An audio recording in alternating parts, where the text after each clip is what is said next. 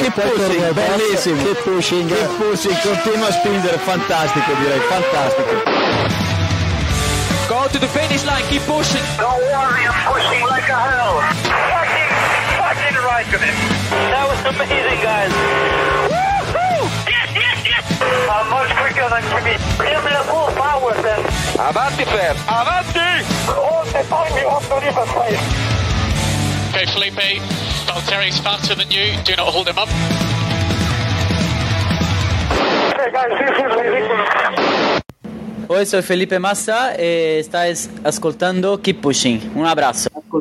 Hola a todos y bienvenidos al episodio 272 de Keep Pushing F1. En este capítulo en el que vamos a hacer la previa del Gran Premio de Francia 2022 y en el que también vamos a comentar eh, algunas eh, noticias de, de actualidad y vamos a hacer un pequeñito análisis de lo que llevamos de eh, temporada porque hemos llegado, digamos que, al Ecuador. Para todo esto tengo por aquí, como habitualmente, a Héctor Gómez, Iván Guillán, David Sánchez de Castro. Buenas noches a los tres. Buenas noches. Un servidor, Jacobo Vidal, que va a intentar llevar esto a buen puerto. Estamos aquí eh, y vamos a empezar a analizar esa guerra, si se podría llamar de esa manera, esa pequeña guerra interna que hay en, eh, en Alpine con eh, Fernando Alonso, entre Fernando Alonso y el jefe de equipo. Que por cierto, antes de empezar, quiero enseñar una cosa.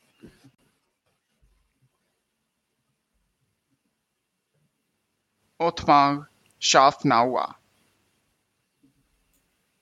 Otmar Schafnauer. Vale, os ha quedado claro, Omar Savnawa. Susufu, ¿no? ¿Ha dicho? Casi. Osmar Susufu, ¿no? ni, la, ni la R final, ni la S, ni nada. Sanauer. Sanauer. Sanabria. Bueno. eh, parece ser que eh, al jefe de equipo de, de Alpine no le gusta mucho Fernando Alonso, o no es que no le guste, sino que tiene otras preferencias de cara a eh, la próxima eh, temporada, porque ha elogiado a su actual piloto Esteban Ocon y también al probador, a Oscar Piastri, pero con Alonso Iván mm, ha tenido unas palabras un poquito más, más frías, ha sido un poco más distante, ¿no? Sí, digamos que entre las dos opciones que hay, ¿no? Viendo la temporada, se ha quedado con lo de mirar la clasificación y no pensar en nada más. y quedarse con que Ocon es el primer piloto del equipo. Y algo que, bueno, en la evolución de los grandes premios y el desarrollo, etcétera, no, no tiene nada que ver con, con eso. Así que, bueno, eh, no sabemos si realmente dice eso porque las negociaciones por la renovación están en punto muerto o simplemente es algo para picar un poquito y, y tal, no sé. Es un poco raro. Eh, realmente raro, David. Recordemos que eh, Otmar llegó al equipo después que Fernando Alonso y, bueno, pues eh, ha dicho que todavía no hemos tomado una decisión sobre el segundo piloto para la próxima temporada, pero Oscar ya tiene potencial para la Fórmula 1. Es decir, como que le está dando entrada y, cerrando la puerta a Fernando Alonso, cierra por fuera, como aquel GIF de, de Office, ¿no? Bueno, es que mm, eh, lo- la sensación general es que le cuesta mucho eh, elogiar a Fernando Alonso y no le cuesta tanto elogiar a pilotos que de momento no han demostrado nada en Fórmula 1, como, como eh, Piastri. Piastri, eso es, joder, que se me había ido. Eh, tenemos un ejemplo muy claro. Eh, Stoffel Van Dorn era un piloto que arrasó en la, por entonces GP2 y luego llegó a Fórmula 1 y acabó absolutamente defenestrado, como no se recuerda mucho tiempo un joven acabar como acabó él. Entonces a mí me sorprende mucho que Zafnauer, Zaf- eh, Otmar, a- no sé, o sea, que, que yo no digo, y es verdad, que quizás la temporada de Fernando Alonso no es la que se esperaba, no todo es culpa de Alpine, también él tiene parte, ha tenido fallos que no, no debían ser, pero Alpine sí que tiene más culpa que Alonso. Por tanto, no entiendo muy bien esa intención que tiene eh, Snafnab- Zapnab- Otmar para por, por- intentar de- dejar esto. No, es, es una cosa un poco, un poco rara, ¿no? Probablemente sea también eh, un arma de negociación, ¿no? Vamos a ver si, si esto no lo acaba escupiendo para arriba, porque si no tienes segundo piloto para el año que viene, implica que Alonso es una opción.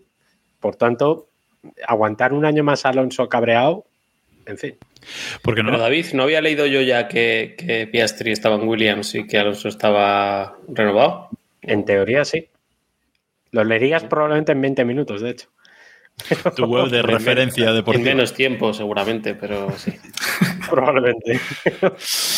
Eh, lo que no sabemos es cómo van esas negociaciones con Alonso, porque no se ha dicho nada más al, eh, al respecto. Que estaban hablando, que iba a ser antes del verano, que ahora que se van a tomar más tiempo, que de cara a septiembre, octubre. mm, Bueno, están alargando la, la cosa. Y no sé. mm, No sé si Alonso tiene otra opción realmente en la, en la parrilla a día de hoy para, para seguir que le ofrezca ciertas garantías de por lo menos ser quinto constitucional.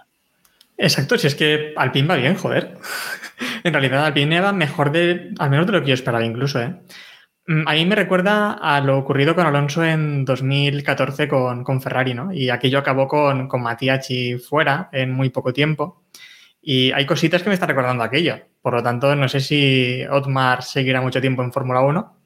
Esperemos que sí, pero ya veremos. Eh, la verdad es que para un jefe de equipo yo creo que entiendo que Alonso puede ser incluso un problema, porque al final eh, su calidad y su nivel mediático genera muchas expectativas y eso pone mucha presión en el equipo, que por una parte puede ser positivo, porque seguro que hay personal dentro del equipo que es una motivación extra, más que, por ejemplo, fabricar un coche para la Tifi, pero por otra parte, para un jefe de equipo es mucho más cómodo eh, tener, por ejemplo, a Ocon y, y Piastri, ¿no? Te quita muchísima presión y no tienes eh, esa como obligación de tener un coche competitivo que pueda llegar al podio.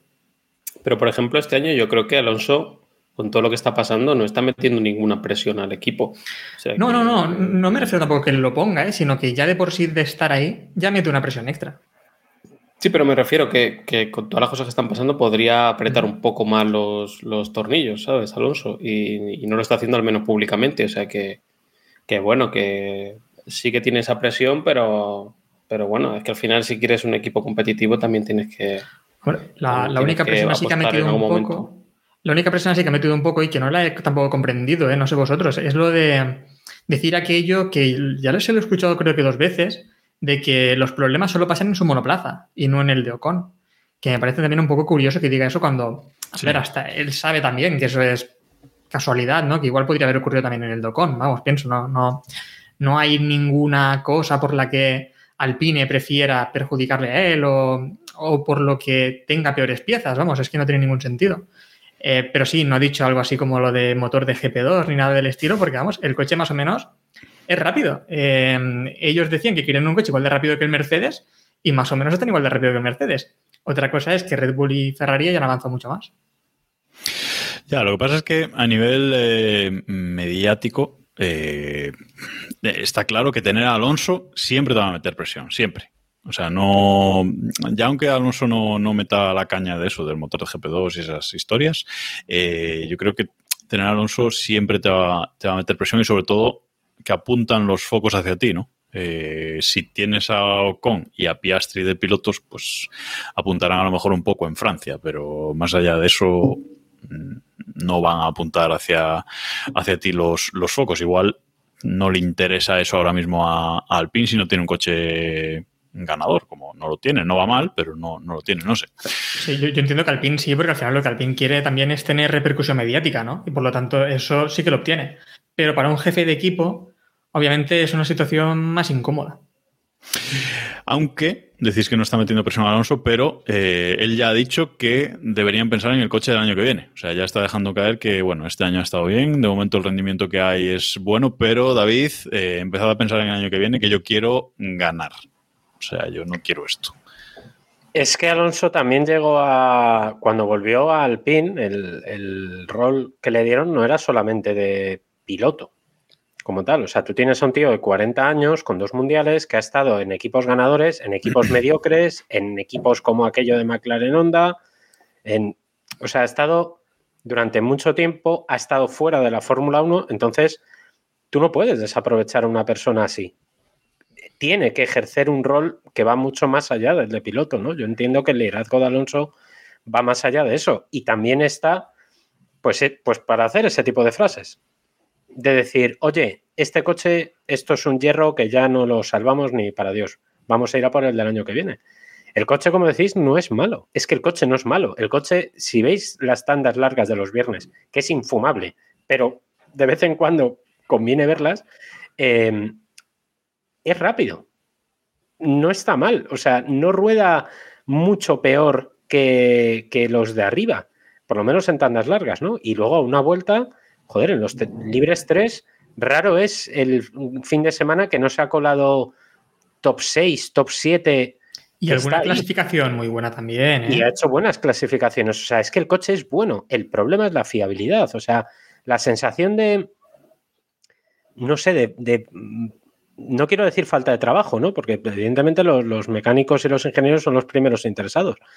Pero esa falta de rematar el, el producto final es una sensación que tenemos todos. Y Alonso tiene que ser el primero, ¿no? La fiabilidad ha sido su, su gran problema y entiendo que de lo que se está quejando es que quizá, por eso está pidiendo que empiecen ya con el coche del año que viene, es porque quizá el coche de este año o, por los cambios que hubo a, a, final de la temporada pasada, los cambios directivos, no empezó a rematarse hasta que quedaba muy poco, ¿no?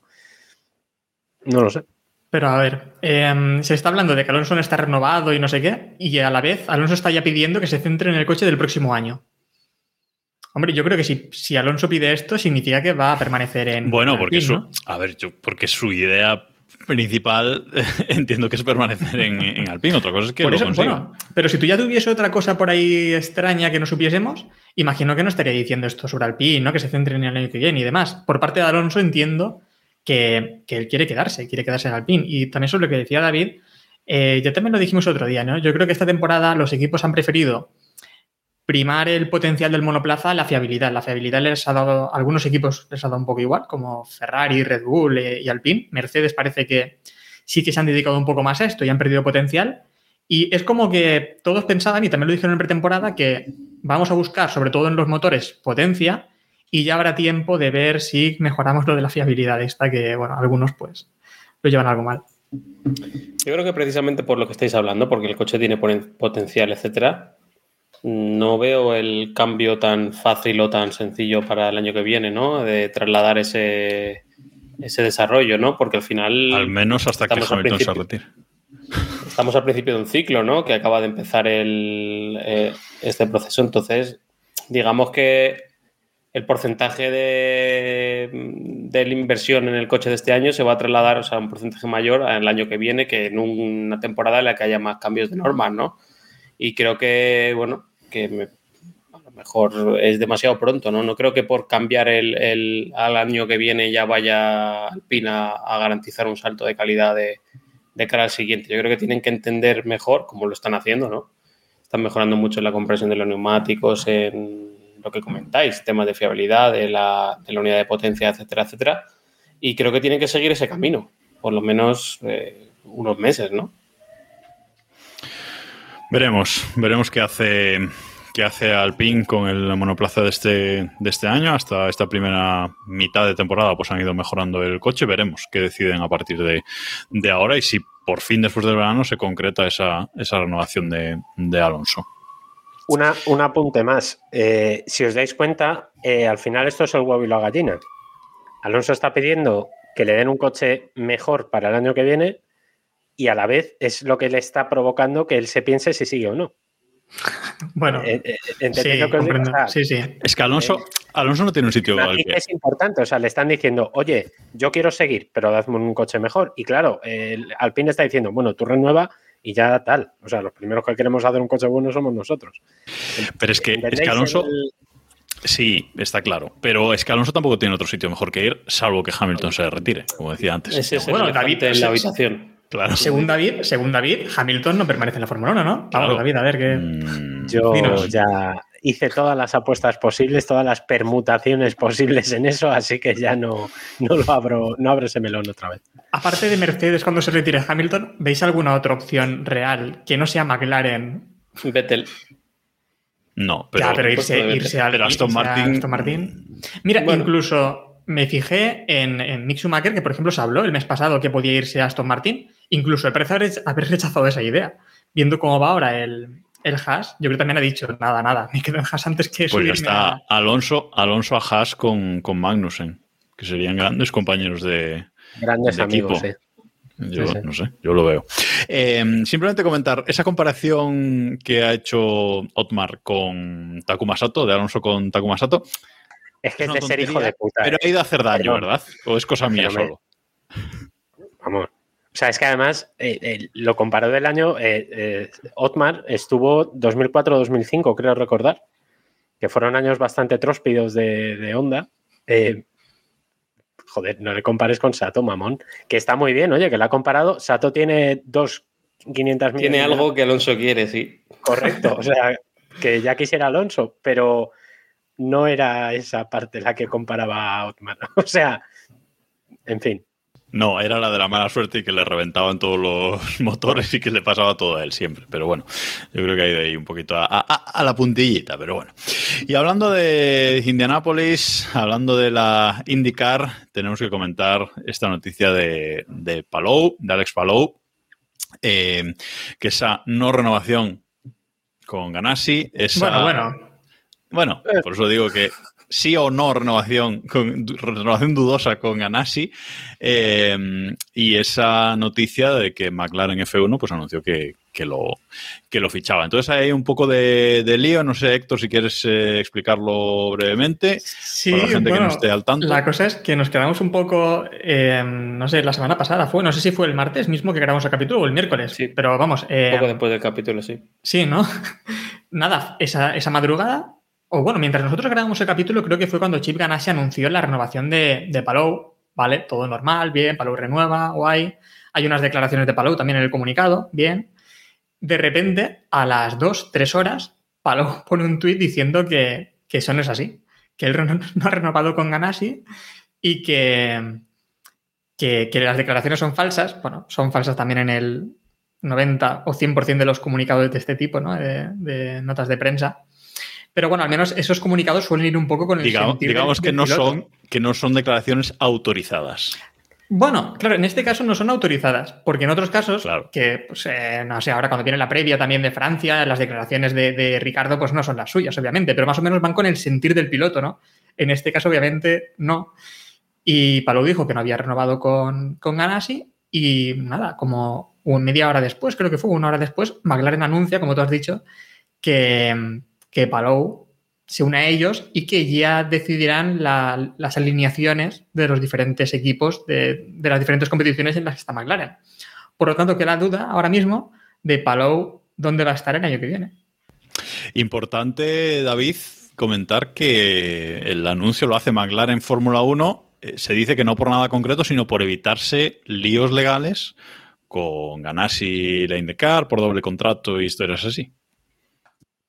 Yo con Ganassi no me metía en fregados eh, de abogados porque lo más probable es que eh, o, o palmes o acabes tan cansado que diga, mira, quédate con el piloto, haz que te salga los huevos. Esto viene de muy largo, porque Zach Brown y Ganassi llevan dándose, llevan zurrándose ya desde hace tiempo por, eh, bueno, ya tuvieron historias con Rosenbis, con Ericsson, es que tiene carallo.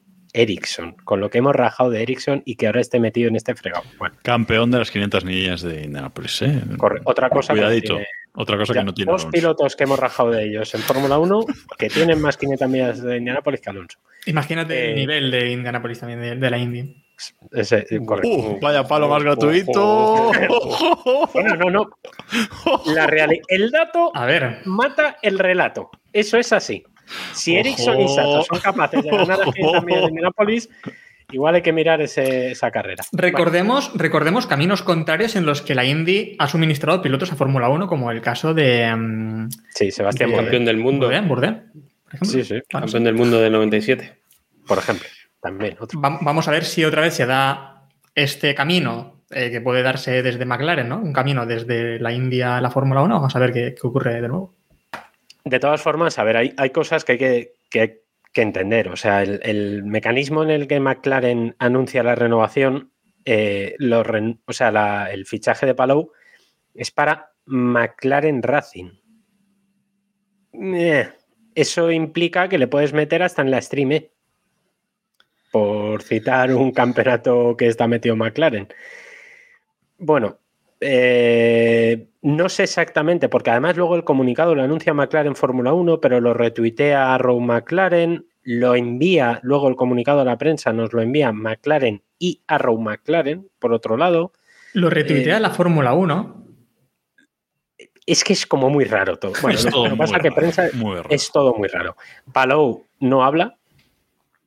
Os lo garanto. O, no, o sea, no quiere meterse en fregados porque él dice que de momento quiere centrarse y que eso ya es cuestiones de los eh, abogados y de, mm, bueno, los agentes, eh, etcétera, cosa de despachos. Eh, es complicado Pero- porque pero ahora lo mismo. importante, lo importante es decir que Palou lo que quiere es fichar con McLaren. O sea, estar con McLaren, no con Sí, pero Eso no queda que claro. claro. Claro, pero no queda claro en qué parte de McLaren quiere estar. Exacto. esa es- ahí esa está. es- ahí está. Esa es la madre del cordero. ¿no? ¿Y en cuál Bueno, puede estar? Yo tengo bastante claro en cuál quiere estar. Lo que no tengo claro es lo que dice Héctor, en cuál puede estar. Porque Es yo que- estoy seguro que el ofrecimiento de McLaren, o sea, la, la- la guinda del pastel, aparte de la subida económica, aparte de que piense a lo mejor que McLaren va a ser mejor que, que Chip Ganassi el año que viene en indicar o en varios años a largo plazo, yo creo que es la, el caramelito de la Fórmula 1. Es- Yo creo que es lo que le que es lo que le llama, que es curioso porque Palou siempre ha negado eso. Siempre ha renegado, Pero yo ¿eh? creo que sí, yo creo que, que ese ofrecimiento, ese programa de bueno, te voy a dejar hacer test, te voy a dejar hacer tres sesiones de libres, te voy a buscar un asiento en un equipo por ahí un año y luego subes a McLaren. Desde luego yo no veo en ninguna opción de que sea el- la persona que sustituya a Ricardo el año que viene. No, Me creo que parecería extrañísimo por su lado y por el lado de McLaren, porque el mercado le da opciones mejores que Palou, aunque Palou sea el campeón del IndyCar y etcétera. Así que yo creo que ese es la- la- el ofrecimiento, ¿no? Aparte del dinero, que yo creo que también tiene que ser importante y era, un- era, una, era una piedra de toque en la negociación con Ganassi para renovar. Es que el problema de esto, para mí, es que si Palou y Ganassi no llegan a un acuerdo, Palou va a correr la Fórmula E el año que viene. Porque. mm, Casi se sabe. seguro. A ver, parece que hay un, parece que hay un problema. Bueno, no habría problema en su contrato de competir fuera de Estados Unidos. Por lo tanto, las puertas que están abiertas, eh, dejando la stream y demás, serían la Fórmula 1 y sería la Fórmula E. En la Fórmula 1, como decía Iván, es que no sería ni bueno para. Bueno, las puertas de McLaren yo creo que están cerradas y tampoco creo que fuese positivo para, para Palou llegar sin haber pisado nunca un, un Fórmula 1. No se ha subido aún un Fórmula 1. Sería peligroso también para él, para su carrera ¿no? deportiva.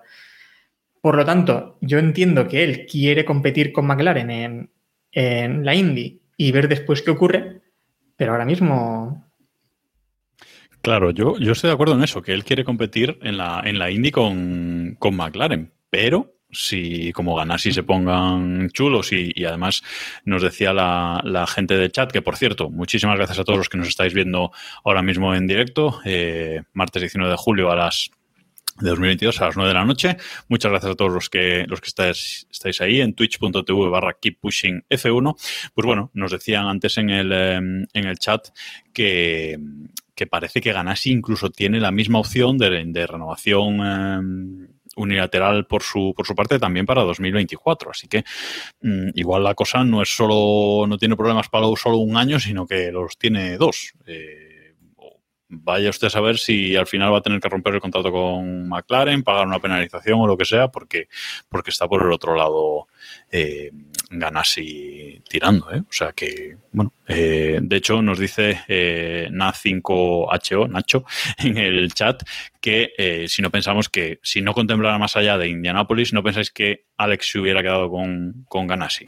Pues es lo que estamos comentando, pero también hay un factor Hay económico. ¿no, David? Claro. Hombre, ahí McLaren paga muy bien. Y con Ganassi no sé cuál es el sueldo exactamente que, que pueda ganar con, con Ganassi, pero evidentemente no lo iguala. O sea, McLaren paga bien a sus A- a ver, pilotos históricamente, David, además. sí. No, pero además, más que nada, porque cuando él llega a Ganassi no es nadie, digamos, y se va de Ganassi siendo, siendo campeón de la Indy. Claro, claro. O sea, eh, el fichaje de Palou por Chip Ganassi se produce después de que en la temporada 2019, 2000, estoy hablando de cabeza, eh, o 2020, pega el pelotazo en las 500 millas de Indianápolis con un equipo muy menor, Ganassi dice, ostras, aquí hay piloto, le ficho. Le da ya un coche ganador y Palou al año siguiente gana las eh, gana la, la IndyCar, el campeonato de la IndyCar. Pelea, además, estuvo peleando también por las 500 millas de Indianápolis, que es al final la carrera mediática del campeonato, ¿no? Palou es un pilotazo. Es que eso no nos cabe duda ninguno. Es un piloto que además ha sido rápido en todo lo que se ha subido.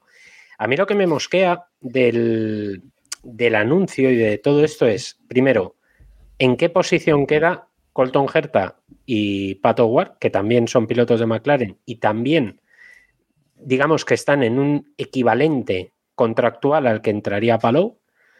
Segundo, ¿qué va a pasar con esas cláusulas que tiene Chip Ganassi? Porque eh, hay en muchos campeonatos estadounidenses de automovilismo y de otros campeonatos que eh, eh, las cláusulas de renovación automática dependen del equipo o del club o incluso de la liga en caso de, de la NBA, por ejemplo, que tienen que aprobarlas ese tipo de cláusulas, ¿no?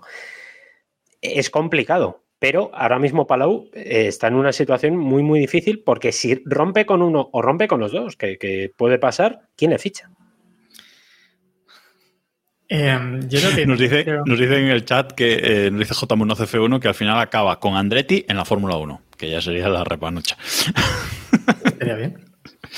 Pues- No, que digo, bueno, yo lo que creo que va a ocurrir es que al final Ganassi y McLaren van a llegar a un acuerdo, o Ganassi, Palou y McLaren van a llegar a un acuerdo, y mm, ya sea cambio de cromos o dinero o algo, pero Iván se acordará más, para mí me recordará estos días bastante a lo que ocurrió con, con Baton, con Baton cuando firmó con BMW Williams en 2006 para que después BMW se fuese, em, que se fue a Sauber, y obviamente pues ese asiento ya no era tan, ese asiento de Williams Cosworth ya no, ya no era tan interesante ¿no? para Jenson Button. Así que fue cuando firmó la renovación finalmente con Baronda. Aquí al final Baronda le tocó pagar unos 33 millones de euros para hacerse con, con Jenson Button. Imagino que algo así también pues es lo que ocurrirá en este caso. Sí, es una analogía buena, sí. Hemos tenido algunos casos de esto. Claro, eh, tampoco nos podemos meter en el tema legal, ¿no? Porque ni hemos visto los contratos ni conocemos el tema. Nada, yo solo recomendaros que escuchéis el GPK de, de esta semana si queréis profundizar un poco más el, el tema, que están de enhorabuena, que es sus 600 capítulos, ¿no? Aunque no lo celebren, esta gente no celebra nada, que, que os paséis por allí si, si queréis. Nada, yo quería preguntaros, ¿veis a Ricciardo el año que viene en McLaren? Sea Pablo o no el sustituto. Yo sí, ¿eh? Yo lo Sí, veo en McLaren. ¿Por Yo qué? sí. Porque no hay, porque yo no veo más opciones. O sea, ahora mismo no creo que McLaren tenga nada que pescar en el mercado mejor que Ricciardo, por lo menos hasta que tenga un coche ganador. Porque este año están demostrando eh, muy poca consistencia, además, porque hay gran premios que acaban arriba, hay grandes premios que acaban fuera de los puntos. Entonces, yo sinceramente no Ricciardo sí está mostrando consistencia. Sí, siempre fuera de los puntos, o casi siempre. Correcto.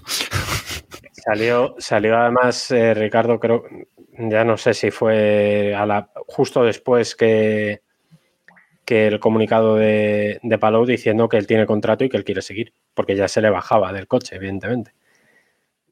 Mm, A mí me sorprendería mucho que esto no acabara con Ricardo fuera. ¿eh? Puso un story de Instagram. O sea, Exacto. Eso, eso ya Bueno. reconfirmadísimo. Eso. eso. Eh, yo no veo, no sé quién van a sentar ahí, pero es que lo que está haciendo Ricardo, lo que está haciendo Ricardo y además el dineral que cobra, porque es de los que, si no recuerdo mal, es de los que mejor cobra en la Fórmula Sí. 1, porque a ver, venía de ser un grandísimo piloto y si recordáis, hicimos el año pasado, creo que fue, lo dejamos también por aquí, eh, un capítulo especial sobre un tier de pilotos y nosotros creo que poníamos a Ricardo, vamos, en el tier 1 o en el tier 2 entre los mejores pilotos de la parrilla. Si ahora volviésemos a hacer eh, esa encuesta, yo creo que quedaría Ricardo bastante, bastante peor. Vamos, era un piloto que se suponía que tenía mucha calidad y no lo ha demostrado, pero está cobrando como uno de los pilotos de los mejores de la parrilla. Antes de seguir, vamos a dejar este tema ya, ya aquí, yo creo, porque nos preguntaba Pau si que con Alonso no acabaron mal en, en McLaren, si no habría alguna opción de que Alonso pillara el sitio de Ricciardo. Hombre, ya estamos jugando a, a un poco a los bolos, ¿no? A, las, a las piruetas. Que, Alonso no pueda, o que Alpine no quiera renovar a Alonso, que Alonso encuentre sitio que le guste, salvo McLaren, y McLaren diga, bueno, pues para lo que está haciendo Ricciardo, volvemos con Alonso ahora que tenemos un motor de Fórmula 1. No lo sé, yo realmente ya digo, lo veo, veo complicado que cambie demasiado la parrilla respecto al año que viene. Ahora bien, No. Yo pregunto, ¿alguien cree que sería mejor opción McLaren el, el año que viene que, que Alpine? Porque no lo tengo nada claro tampoco. yo tampoco lo No. tengo claro. Yo creo que sería peor opción, pero bueno. No, y de hecho, si, si Dios quiere y sale para adelante lo de Williams y Alpine, el acuerdo, yo creo que Alpine va a dar un salto. Sí, no sé a dónde. Eh, en fin. Al vacío. Williams Alpine, o sea, mm, me está dando. Urticaria. He dicho, he dicho Alpine, no Williams. He dicho que el salto lo da Bueno, Alpine, sí, más que nada que porque así lo que le falta a el Williams es- laboratorio- es, es un motor como el de Alpine. Es su problema, sí, el motor. El de, el de Williams. Ahora que el Williams Renault es, no sé, similar esto. Yo sí veo a McLaren mejor que mejor que, a- que Alpine a medio plazo, por así decirlo. Tampoco los veo a ninguno ganando el mundial y, demás, ninguno de los dos. O sea que será pelear por terceros, cuartos, quintos del mundial o algo así, ¿no? De constructores, como están ahora.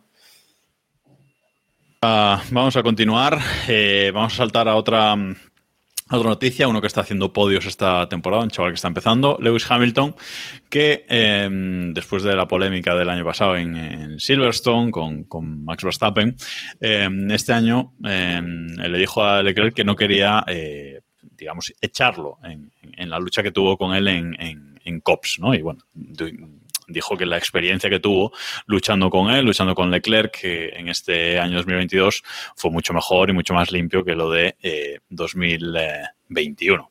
Bueno, Héctor, no sé. Eh, se podía haber callado también, pero yo qué sé. Le apetecía hablar. Sí, aún así que he visto mucha gente que dice, está admitiendo que he hecho fuera Verstappen a propósito. Hombre, yo tampoco creo que fuese así.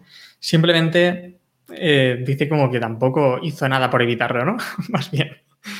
Eh, hay una cosa que sí que hemos dicho de Hamilton en varias ocasiones, y es que todas estas cosas que dice a veces, él se las cree. Yo creo que él totalmente se las cree. En su mente, Por supuesto. en su mente él se ha creado que Verstappen fue el culpable de aquello, porque anteriormente pues, había sido muy agresivo en pista, en los adelantamientos y demás.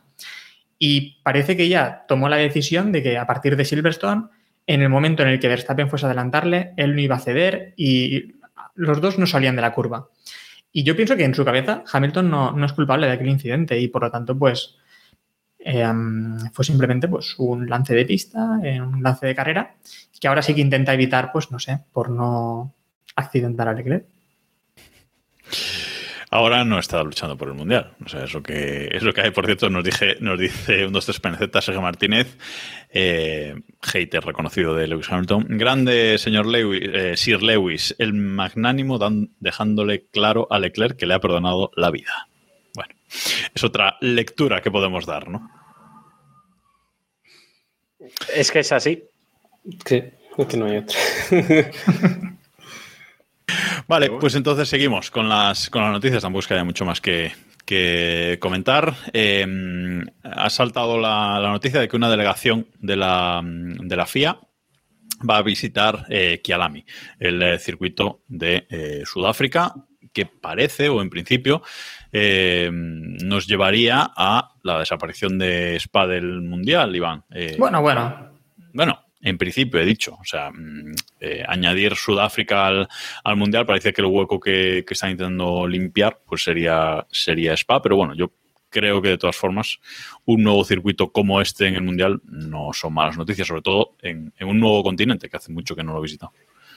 Sí, desde luego que se veía que era un, un marcar, ¿no? Un circuito en el que, una zona en la que iba a llegar la Fórmula 1 en breve.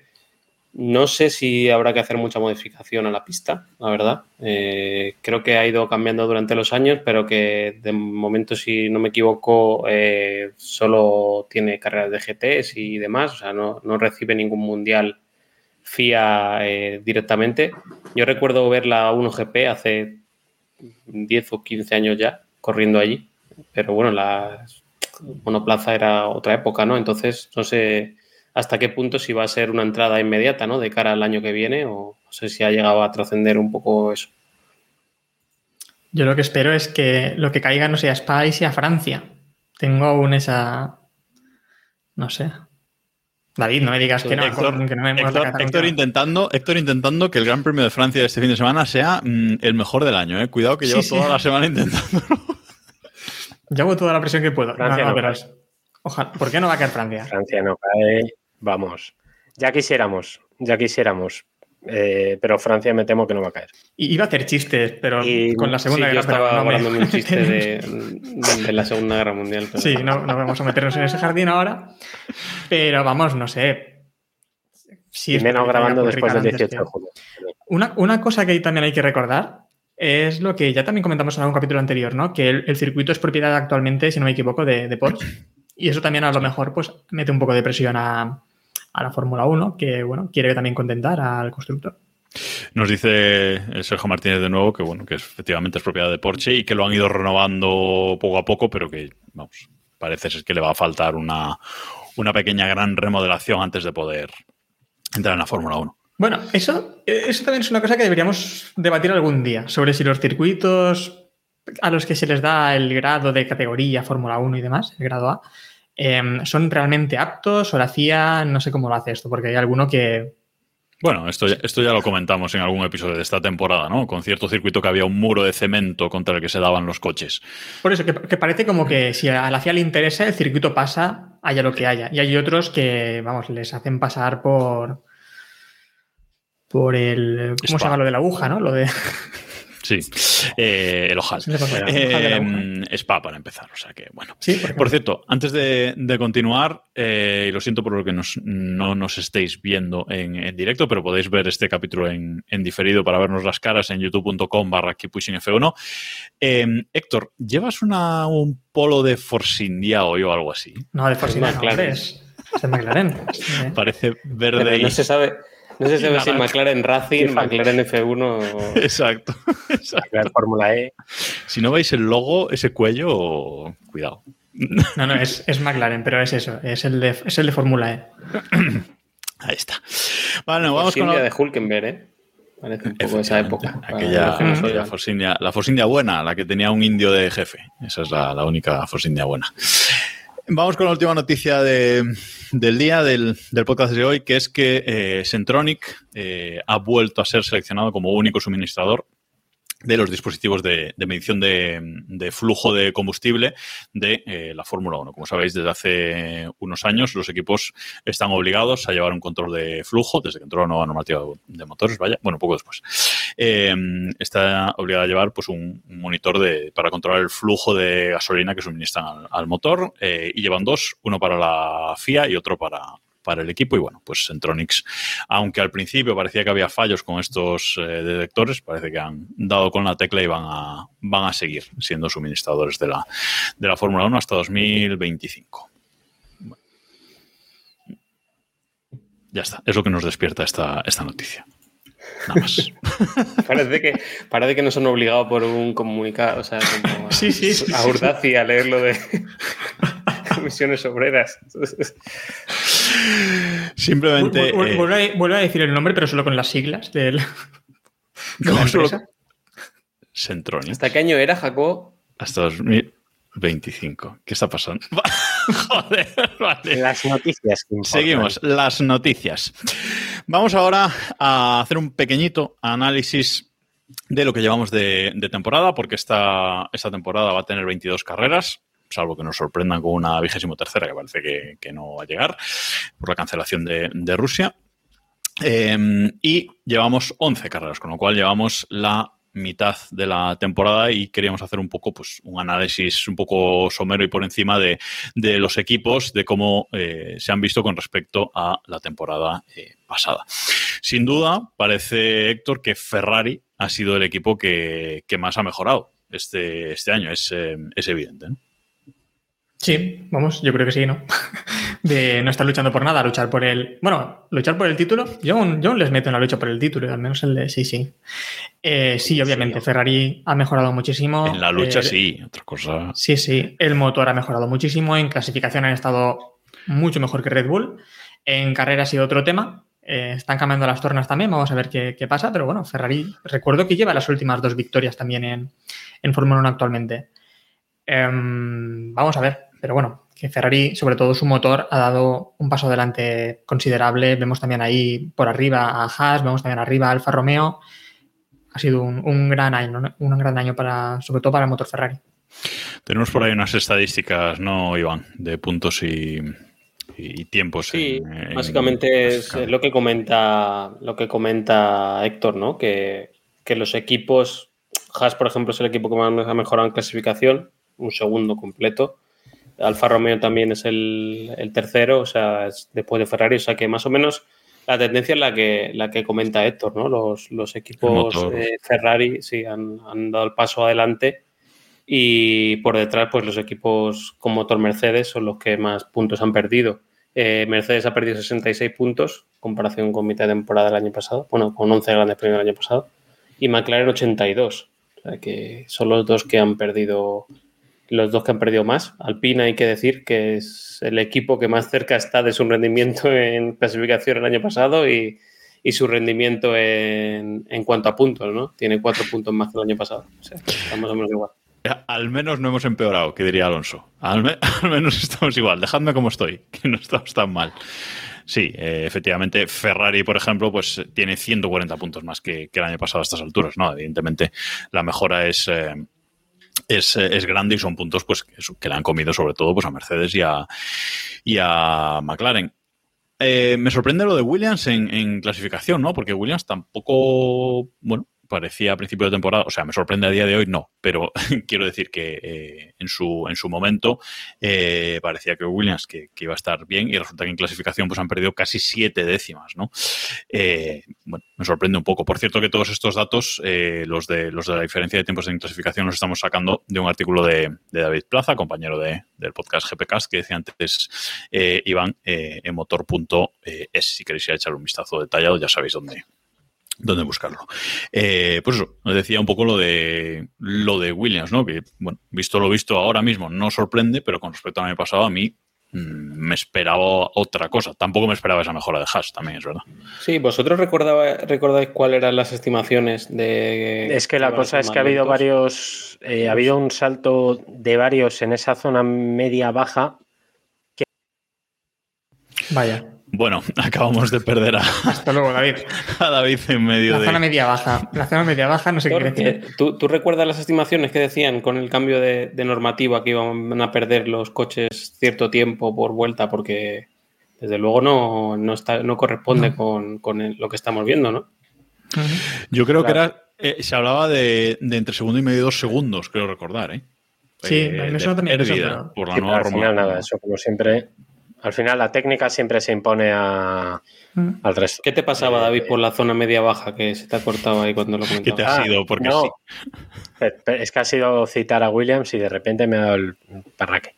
Eh, no, decía que al final en la zona media-baja ha habido varios saltos de, de equipos que estaban arriba que de repente han caído y otros que aunque han perdido se han visto beneficiados. Es decir, yo creo que la zona media-baja se ha igualado mucho más que de lo que realmente estamos viendo.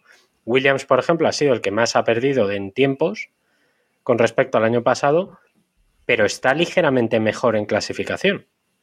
Si os fijáis, eh, las clasificaciones no están constantemente último y penúltimo como estaban el año pasado, o, rondando último penúltimo, o 18-19, que siempre estaba eh, el, el Russell a ver si pasaba.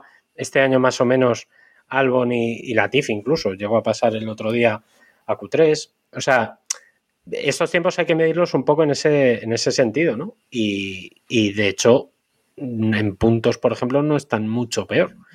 Por tanto. Una cosa que sí que es llamativa es que los, de- los monoplazas con motor Mercedes han perdido prácticamente todos seis décimas, ¿no? Sí, eso que comentaba. Iván antes. ¿Mm? eh, es- Ha perdido, ha perdido mucho y, y- y por su parte, además, Ferrari, los Ferrari han ganado mucho. Entonces, claro, eh, ahí está la, la diferencia que estamos viendo. Y Red Bull, por ejemplo, en clasificaciones que está exactamente igual que el año pasado. Eh, básicamente están exactamente igual. Lo que pasa es que tienen más puntos en, en- carrera al final. Es lo que, es lo que hay. Eh, queríamos preguntar también, eh, y irnoslo poniendo en, el chat, por favor, vamos, vamos viendo mm, las opiniones que, que tenéis, es qué es lo que más os ha gustado en lo que, en lo que va de año, eh, en, en general. David. Joder, me has pillado un poco en Bueno, bragas. pues, Eh, pues Iván, ¿qué- mientras lo piensas. Iván, no, mientras tenía, lo no, tenía, no tenías preparado el capítulo, David. Has llegado Hay que leerse el guion un poquito antes de. Coño, si me lo he ¿eh? leído pensaba que no me ibas a poner el primero. No, nada. eh, a mí me, ha sorprendido Ferrari. La verdad que lo hemos comentado aquí en pretemporada y, y yo sí que le dije a Héctor que creía, pero no creía tanto. Creo que Ferrari está peleando el mundial. Eh, otra cosa es que, pues eso, la fiabilidad se, se le vaya por un lado o vaya a quedar a final de año a 50 puntos de Verstappen, ¿no? Pero, joder, está en el, está en liza. Con lo cual me parece que, que está bien. Y me ha decepcionado McLaren. O sea, más que, más que Mercedes, incluso Mercedes yo sabía que, bueno, intuía que se podía ir atrás, pero confiaba en McLaren para ser uno de los equipos a- de arriba. Eso hablando de, de esto, de, de equipos. Evidentemente el tema de las normas, a mí el, el reglamento ya dijimos del primer día que me, que me gustaba, que creo que se ha notado una cierta mejora en la lucha de las carreras, pero el tema de los comisarios, pues yo creo que es el punto negro ahora mismo de la Fórmula 1. Héctor. Ah, digo, a ver si ya tiene David pensado. No, no, ahora David va a quedar para el último, para que no Vale, tenga vale. queja. A mí lo que más me ha gustado es lo que decía también Iván un poco, ¿no? El- la normativa de 2022. Ha sido a la vez lo que más y lo que menos, porque bueno, eh, la verdad es que hemos tenido cosas muy positivas. Por ejemplo, ese momento el otro día en Austria, esa lucha de Alonso, eh, Joe Kwan Yu, Magnussen y Norris, pues fue incluso con varios dobles adelantamientos, ¿no? Y sin ser necesario el DRS, fue muy bonito y hacía creo que años que no veíamos luchas así tan, tan divertidas. Parecía aquello casi eh, MotoGP, ¿no? Y bueno, hemos visto que los monoplazas pueden rodar más juntos en algunas carreras y yo tenía la esperanza de que incluso el DRS pudiese desaparecer. El problema es que en otras carreras hemos visto lo contrario, ¿no? Que el DRS es- sigue siendo muy necesario. Pero bueno, al menos la tendencia y el camino creo que es este, ¿no? Y estamos viendo algo bastante positivo. ¿Y la decepción?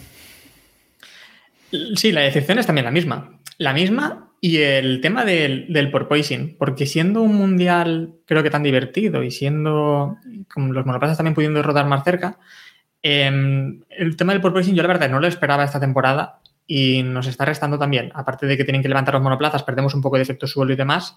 Estamos hablando demasiado de este tema, los pilotos también quejándose de esto, cuando creo que tenemos un mundial muy divertido para estar hablando de, estas cosas y sobre todo me molesta también pues que la FIA otra vez está metiendo mano a mitad de temporada con el tema de, los tirantes, con el tema de fondos flexibles y demás. Y bueno, eso nos empaña un poquito el, el mundial.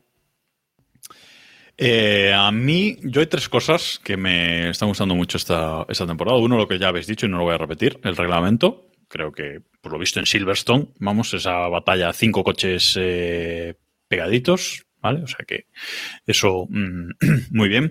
Luego, el agua del circuito de Miami, eso me fascinó. O sea, creo que es una de las cosas más tróspidas que hemos visto en la Fórmula 1 en los últimos años en cuanto a organización de, de carreras de circuitos. O sea, espectacular.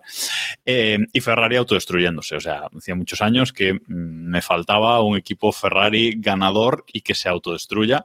Que evidentemente estoy de acuerdo con, con Iván que va a seguir pelando el, mundial. ¿eh? Está 30, le creo que está a 38 puntos de, Verstappen. Está lejos, pero mm, no inalcanzable. Y Ferrari eh, pues está a 56 puntos en el Mundial de Constructores de Red Bull, que tampoco es algo eh, inalcanzable. En un par de carreras se pueden poner por eh, delante. Pero sí me gusta mucho esa autodestrucción de, de Ferrari que nos da eh, momentazos. Y la decepción, como iban, mm, McLaren. Yo pensé que McLaren iba a seguir en su línea ascendente y este año se han equivocado mm, totalmente con, con la nueva normativa. David, ahora sí. no, no me voy a repetir, eh, voy a intentar ser un... eh, Te iba a decir, original. digo, he esperado a ver qué no. decíamos para, para decir yo me sumo a eso y me sumo a eso otro. Voy a recopilar aquí y allí un poquito de sal. Le también el chat, David, como- ya que estás, le también el chat y, y pilla, pilla ideas. Por ejemplo, lo No, o- no, o- sois o- una manada de nos dice que la Eh, decepción para él ha sido darse cuenta de que el problema no era Masi. También está bien tirada esa. Esa no te has dado tampoco cuenta era la Héctor. solución, ¿eh? O sea, Masi no era el problema, pero tampoco era la solución. Eh, para mí, una de las decepciones es. A ver, es la sorpresa positiva y la sorpresa negativa a la vez. Es lamentable y sensacional. Eh, George Russell.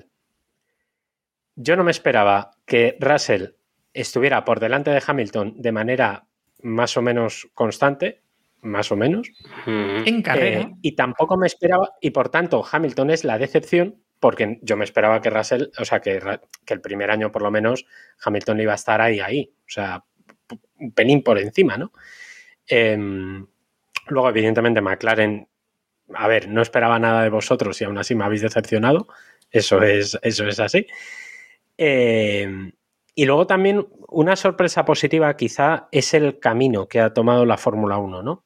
Eh, en el sentido de la normativa. No voy solamente para este año, sino que se han dado cuenta que lo que tienen que dar es carreras más igualadas, no tanto en el resultado, porque al final estamos viendo que Verstappen está destacado más o menos, sino que tienen que dejar carreras espectaculares. O sea, creo que este es el camino. A mí me da igual que gane siempre el mismo, en el fondo, si tengo peleas. Si vemos durante las próximas Qué 12 mentira. carreras. Qué mentira que le da igual que gane siempre el mismo. A ver, si gana Verstappen me da igual. Claro, eso, según quien sea, Pero- obviamente. Ahí está. ¿Sabes? Las carreras, las carreras de la era híbrida, las carreras de la era híbrida ganaba Mercedes, ¿no? Pero a mitad de parrilla estaban divertidas y a todo el mundo le pareció una mierda. Eh, Pero las de este año, yo creo que la- el rollo peleitas estas, como lo que vimos en Austria, yo creo que Sí, sí, había- está hemos ganado muchísimo. ¿no? O sea, Han habido dos, ¿eh? cuatro. Bueno, vale, pero haya habido dos más que el año pasado. Silverstone y Austria, así que recuerde bonitas y con tantos coches, ¿no? Dos más que el año pasado. ¿Entiendes lo que te digo? O sea, si el, si el camino es. Evidentemente, esto hay que mejorarlo. Esto hay, tiene un camino de evolución muy amplio. Pero yo creo que sí, la Fórmula 1 yo creo que está empezando a dar con el, con el clic, ¿no? Eh, y luego me, me- parece que donde no han dado con el clic todavía es con el tema de la normativa. O sea, lo del tema de los límites de pista es un coñazo. Este fin de semana vamos a tener, nos vamos a hartar del tema de los límites de pista. Sigue siendo un infierno. No puede ser que estés con pilotos sancionados. Eh, lo de los comisarios sigue siendo una mierda. Ni Quidditch ni Freitas están organizando nada. Aquello es un sin Cristo. Eh, mal, ahí muy mal. Muy, muy- no, Eh, ahí regulinche. Bueno, pues eh, hasta aquí un poco nuestras mm, sensaciones de esta primera mitad de, temporada. Mm, pero antes de pasar a la previa del Gran Premio de Francia, mm, quería preguntar sobre algo que ha comentado Héctor antes, el tema del, twerking, del porpoising. La FIA está mirando de arreglarlo, entre comillas, de cara a las próximas eh, temporadas y ya se ha empezado a, a entrever que van a obligar a levantar más el coche, que van a obligar a no cerrar tanto los laterales del coche, eh, etcétera, etcétera. Y personalmente a mí me preocupa que esto nos vaya a quitar efecto suelo y que nos vaya a quitar lo bueno de esta normativa, es decir, que los coches puedan ir mucho más pegados entre, entre ellos. No sé si la FIA se va a equivocar con esto y va a meter demasiada mano, mano en donde no debe y se va a equivocar con esto y nos va a quitar lo bueno precisamente que tiene esta normativa, Iván. No lo había pensado, pero sí que es verdad que es una buena, una buena reflexión, por así decirlo. Lo que sí que parece es un parche, ¿no? Parece que. Un parche bueno, total. total. Que son cuatro normas para, para salir del paso. En lugar de, no sé, a lo mejor si dejaban a los equipos eh, ciertas. o sea, creo que el objetivo es cambiar algo de la norma que, o sea, que, que provoque que, que el- los diseños de los coches no, no tengan ese problema en el año que viene, por así decirlo. Claro, es que si ponen el sensor famoso, que van a poner un nuevo sensor para medir el, el porpoising, pues ya está, no te puedes pasar de esta medida y allá apáñate tú. No sé por qué la FIA tiene que entrar en cómo lo tienen que hacer. Ese es el problema. Y es eso, vamos a tener Eh, Lo que tú decías, ¿no, Jacobo? Eh, monoplazas con efecto suelo, sin efecto suelo también. Pero es que además ya no hay nadie quejándose de esto. Desde que la FIA dejó ver que el que tuviese porpoising iba a ser el perjudicado, de repente ningún piloto se ha quejado de nuevo. Desde que el Mercedes sube al podio, ¿no? A todas las carreras y está cerca de. Exacto, de repente pues el porpoising ya no es, ya no es un problema. Por lo tanto, no sé por qué la FIA ahora mete, mete mano. Veremos. Además es que la, la- la solución es fácil. Levanta el coche. Ya, que no, pues, que que que- eh, ya bueno. eh, Claro, pero es que por eso que cada equipo haga lo que quiera. Pero Eso es, o sea, es que yo creo que la FIA se equivoca porque la, la norma es esa, o sea, esto es como siempre, tú puedes ir a 300 por la carretera, ahora si te pilla el radar, Ya, aquí el problema fue un poco, creo yo, la publicidad, porque cuando los pilotos empezaron a quejarse, obviamente el equipo va a intentar ir lo más rápido posible. Y los pilotos que también se quejaban era una parte, imagino que obviamente, a ver, esto debe ser molesto, eso no lo dudo, y por otra también querían sacar cierto beneficio. Estoy seguro que Mercedes quería sacar cierto beneficio de, que la FIA reglamentara esto. Lo que le pasa es que le salió el tiro un poco por la culata cuando eh, la FIA lo que dijo fue, bueno, pues levantad el coche, vamos a medirlo, levantéis el coche y, y arreglado. bueno, pues veremos qué, qué decide la FIA. Y, pero hay que estar atentos a esto porque si en próximas temporadas vemos que de repente los coches no se pueden pegar, pues eh, ya sabemos quién ha tenido la culpa. La FIA, como siempre. Y ahora sí, vamos con eh, la previa. Vamos a acabar este programa haciendo una previa de este Gran Premio de Francia que vamos a tener este fin de semana en el circuito Paul Ricard. Este circuito pintado de colorines verde, digo verde, ay Dios mío, azul y, rojo, que es todo asfalto, prácticamente no hay escapatorias de, de grava ni de hierba, por eso decía David lo de los límites de, de pista antes, un circuito muy largo, muy, muy estirado, con 15 curvas, eh, se van a dar 53 vueltas el, el domingo a un circuito que tiene 5.842 metros de largo para completar una distancia de carrera de 309,69 kilómetros. Eh, el récord de pista lo tiene Sebastián Vettel desde, desde 2019, a ver si este año se logran batirlo o no, en un minuto 32 segundos 740 eh, milésimas. Bueno, es un circuito que a priori, a priori eh, no es que nos llame demasiado la atención, aunque hay que decir, Héctor, que el año pasado no tuvimos mala carrera aquí. Hay que ser justos. Hubo una carrera bastante buena, aunque 2021 fue una temporada muy buena en general. Ya, a ver, pero por una carrera que tuvimos buena, no vamos ahora. A ver, nos suele dar carreras muy aburridas. Yo creo que suele ser de los peores circuitos ¿no? que hay en el calendario. A mí es de los que menos me gusta, junto con tal vez Abu Dhabi, alguno más. Miami tampoco me entusiasmó mucho. Eh, estaba Rusia, que ahora ya no está también por suerte para, para nosotros. Pero vamos, es de los circuitos que claramente yo quitaría. Y muchísimo antes que, que Spa.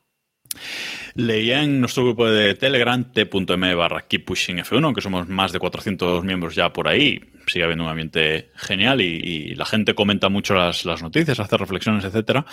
Eh, leía, leía por ahí que quizás esta nueva normativa de la Fórmula 1 de la que estábamos hablando se ha pensado precisamente para circuitos como este. Eh, circuitos como este, circuitos como Montmeló, es decir, circuitos en los que solemos ver eh, procesiones y permitir que los coches vayan aquí más pegados y sin tanta pérdida de carga eh, aerodinámica, pues haga que, que, nos vaya a dar mejores carreras, más luchas en pista. No sé cómo, cómo lo veis, Iván, David. Sí, yo estaba pensando en el compuesto, los compuestos de neumáticos. He visto que, que, han llevado los mismos del año pasado, que es el C2, el C3, el C4. Sí. Eh, no lo comentamos la semana pasada, pero en, en Austria eh, llevaron una gama más blanda que la temporada anterior. Y yo creo que de ahí vino la, la, estrategia. Estaba pensando en que por ahí podíamos tener un, un gran premio divertido, ¿no? Con diferentes estrategias. Pero creo que no, no, no, es el caso. El año pasado sí tuvimos una buena carrera y creo que es, pero es un patrón que se puede repetir este año, ¿no? Eh, un coche que, que, sea más rápido con, un, con combustible y, y, el otro, hablamos de Ferrari y de Red Bull, claro, que mm. pueda pelear puede adelantarle cuando, cuando, por el desgaste de neumáticos así. Es un patrón que hemos visto en, en algunas carreras de este año. Creo que la FOM no aprovecha lo suficiente este circuito que recordemos que tiene aspersores y podemos mojar la pista de forma aleatoria en cualquier momento de la carrera, David. puestos a, a trucar, esto sería bastante más legal que lo de meter una normativa anti-porpoising, visto desde ese punto de vista. Eh, a ver, el problema que tiene este circuito es lo, que hablábamos antes, lo de las escapatorias. El trazado no está mal, si el trazado es, es medio divertido, le metes grava y es un circuitazo, sinceramente. Pero el problema es que las salidas de pista no penalizan. Entonces, eh, a poco, por mucho que tú pongas límites, que pongas sensores, que mmm, es que no va a penalizar. Entonces, eso va a desvirtuar mucho la, la, carrera, ¿no? Porque los pilotos van a estar siempre con un pelín de miedo de me voy a pasar, me van a penalizar, me van a... Ya empezamos con el coñazo, ¿no? Bueno, esperemos que nos equivocamos porque estamos rajando tanto de él que entonces será la carrera del año. Eh, pero va a ser muy importante el calor, porque la hora, ola de calor que está azotando. Está bajando la temperatura, David. Allí. Está bajando la temperatura. Eso es porque se ha hecho de noche, Héctor. Ah, bueno, es verdad. Vale, míralo mañana. Míralo mañana por la mañana. No, es verdad. De los 36 grados que ha hecho estos días, el fin de semana se esperan máximas de, de 32-33. Poco graditos, pero bueno, que se va a eso, tío. Y hay un poquito, bueno, nada, es que el viernes hay mínimo posibilidad de lluvia, es mínima totalmente. Y el fin de semana totalmente seco, así que eso también no vamos a ver ni gota. Oye, me, me habéis dado una idea porque creo que el formato Spin Race el sábado en lluvia o sea, con los aspersores y demás, y el domingo carrera normal, ¿no? podían estudiarlo para el año eh, Compró muchísimo. Clasificación en seco, sprint en lluvia, y luego para que no arreglen problemas de clasificación, y luego el domingo carrera en seco. Vamos. Pero para muchísimo. que eso fuese divertido, deberían hacer también lo que hemos comentado en alguna ocasión, ¿no? Que no influyese ese sábado en la sprint para la parrilla del, del domingo porque es que si no, vamos a ver ahí un trenecito de coches que no van a intentar tampoco nada por, bueno, con lluvia, por el riesgo, ¿no? Es otra cosa. Sí, ya, pero por el riesgo de salirse y demás. Bueno, bueno. bueno que al final la cabra tira que se van a estrellar, ¿eh? Héctor. con un cono. Es otra cosa, no. Y no hablo de la bici, ¿eh? También es verdad. Eh, bueno, eh, aquí había Por una. cierto, un, saludo, un saludo de- a nuestro amigo también Edu de, de Telegram, que estará este fin de semana también allí en, en Francia, que nos envíe fotillos de allí. Croissants. Pensaba que ibas a saludar a Arbeloa. Mm, Lo dejamos aquí. Eh, iba a decir que, el año pasado, antes del, Gran Premio, salió por ahí una recreación, eh, buscadla, de cómo sería Paul Ricard si tuviera hierba y grava alrededor y, y quitaran todo ese asfalto que tiene fuera de lo que es la pista. Y era espectacular, era un circuito súper súper bonito, pero bueno, eso que, eso que hay. Siguiendo hablando de este fin de semana, vamos a tener dos zonas de, de DRS. Eh, incluso podían haber puesto una tercera después de entre las curvas 9 y 10, pero eh, dos zonas de TRS en la recta principal, zona de detección antes de la curva 14, que es la penúltima curva, y la segunda zona en la recta de atrás, entre las curvas 7 y 8, zona de detección antes de esa curva eh, 7. No están seguidas, con lo cual, bueno, totalmente independientes estas dos, eh, estas dos zonas de, de, de, DRS este fin de semana, que bueno, aquí parece que se va a hacer necesario. Y en cuanto a noticias y novedades de los eh, equipos, ha dicho Horner, eh, jefe de Red Bull, que espera que Mercedes sea rápido en este Gran Premio. Ya lo fueron Silverstone, Austria. Parece que Mercedes va, va para arriba y parece que se esperan, David, alguna mejora más de alguna mejora más de, de Mercedes y que siga acercándose a, esos dos equipos de cabeza, aunque como decíamos la semana pasada, parece que va a ser difícil que llegue y se va a quedar ahí en tierra de nadie. Eh, ya hemos visto en las últimas dos carreras, dos, tres carreras, que eh, parece que esas pequeñas evoluciones que ha ido metiendo Mercedes para mejorar un coche que era, estaba fallido y que yo creo que sigue siendo fallido, por lo menos para sus aspiraciones, le han, le han dado un, pequeño paso adelante, ¿no? Eh, curiosamente ha coincidido con las peores carreras de Russell, por lo que sea. Realmente yo creo que una de las claves va a estar en que Mercedes parece que ya ha solventado el tema del porpoising, que creo que este fin de semana lo veremos bastante más que en el, que en el pasado. Eh, Hay mucha recta ahí en este circuito. Por eso. Y además es un circuito muy llanito y tal, por tanto, previsiblemente digo yo que habrá, que habrá más porpoising. Eh, vamos a ver, yo entiendo, primero entiendo que Red Bull tema a, a Mercedes porque sabe que Ferrari se va a autodestruir. O sea, la capacidad autolesiva que tiene Ferrari es, es legendaria y entiendo que saben que una Mercedes en ascensión es más peligrosa que una Ferrari en que no sabe ni por dónde va y que puede liarla en cualquier momento, ¿no? Entonces, y que luego aparte que Horner tiene muchas facturitas que pasarle a Wolves del año pasado, claro. El año Una cosa pasado. Di, Héctor, sí. No, que las declaraciones de hoy de Toto Wolf, habrá que comentarlas también, ¿no? Porque ha dicho que, que la diferencia de rendimiento que tienen Ferrari y Red Bull hace que, que para el resto de la parrilla o que la Fórmula 1 sea menos, menos entretenida. Durante Mm. seis años, siete años no le ha importado, pero. Ocho. Bueno, ocho años, ¿no? Eh, no, eso Bueno, el parece que no le ha importado mucho, que se da cuenta ahora, ¿no? De que a lo mejor si un equipo destaca, y además este año tenemos lucha, que tenemos dos equipos en la ganando carreras. Bueno, en fin, es, eh, es Horner. Y la otra. eh, Toto, Toto, Toto. Toto, perdón. Eh, y la otra noticia es que Carlos Sainz, después de la barbacoa del pasado Gran Premio, eh, aunque tiene todavía un, un motor por ahí disponible, parece que en Ferrari mm, van a hacer el cambio de motor, le van a poner el cuarto motor de la, de la temporada, un motor mejor, en principio, con, con más fiabilidad en la parte de, de combustión y con nuevo, eh, con nueva K, con nuevo MGUK que parece que va a tener un poco más de, de potencia. Decías, asentías, David, mm, a ver si arde el nuevo también. Ni cotiza que Sainz no acaba la carrera. Es que lo tengo claro. O sea, Es que motor nuevo de Ferrari, más potente, más tal, no acaba la carrera. No, es Y que es eso, motor, motor nuevo, pero es que encima eso de más potente, más no sé qué. Sí, rompe fijo. O sea, ni, pero vamos, o sea, me jugaría la mano izquierda de Diego que no está, porque este fin de semana es que probablemente pete Sainz y pete Leclerc. O sea, va a ser. de- o sea, pf, Y, lamentable. y los Haas también, de paso. Sí, sí, o sea, en plan de. Porque además, esto ya es más serio. eh, Ferrari tiene problemas, muchos problemas en circuitos con altas temperaturas, o sea, con los, los problemas de temperatura que ha tenido. Pero va a Ferrari. bajar la temperatura, ha dicho Héctor. Sí. 33 Sí, sí, grados, están- no. Sí, sí. Está la cosa ahí ya tal. Y, y va a ser un problema. Entonces, no sé. Yo, cuanto más, cuanto mejor, peor, como decía aquel, Mejor usted, para todos. Eso es. Las, las peoras de Ferrari, veremos este fin de semana en qué, en qué queda. Bueno, recordad que el año pasado poli victoria de Max Verstappen aquí, veremos este, este año qué, qué pasa y simplemente nos queda por recordaros los horarios de este, de este Gran Premio, que son los horarios europeos sin sentido de toda la temporada. El viernes libres 1 a las 2 de la tarde y libres 2 a las 5 de la tarde.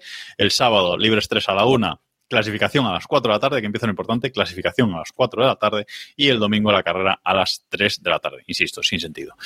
Eh, y nada más, creo que no tenemos nada más que, que comentar sobre esta previa del Gran Premio de Francia. Esperemos que después de todo lo que nos hemos eh, reído de este circuito y de este eh, Gran Premio tengamos una buena carrera y no tengamos que hacer un capítulo de 10 minutos la semana que viene. Seguro que no, spoiler.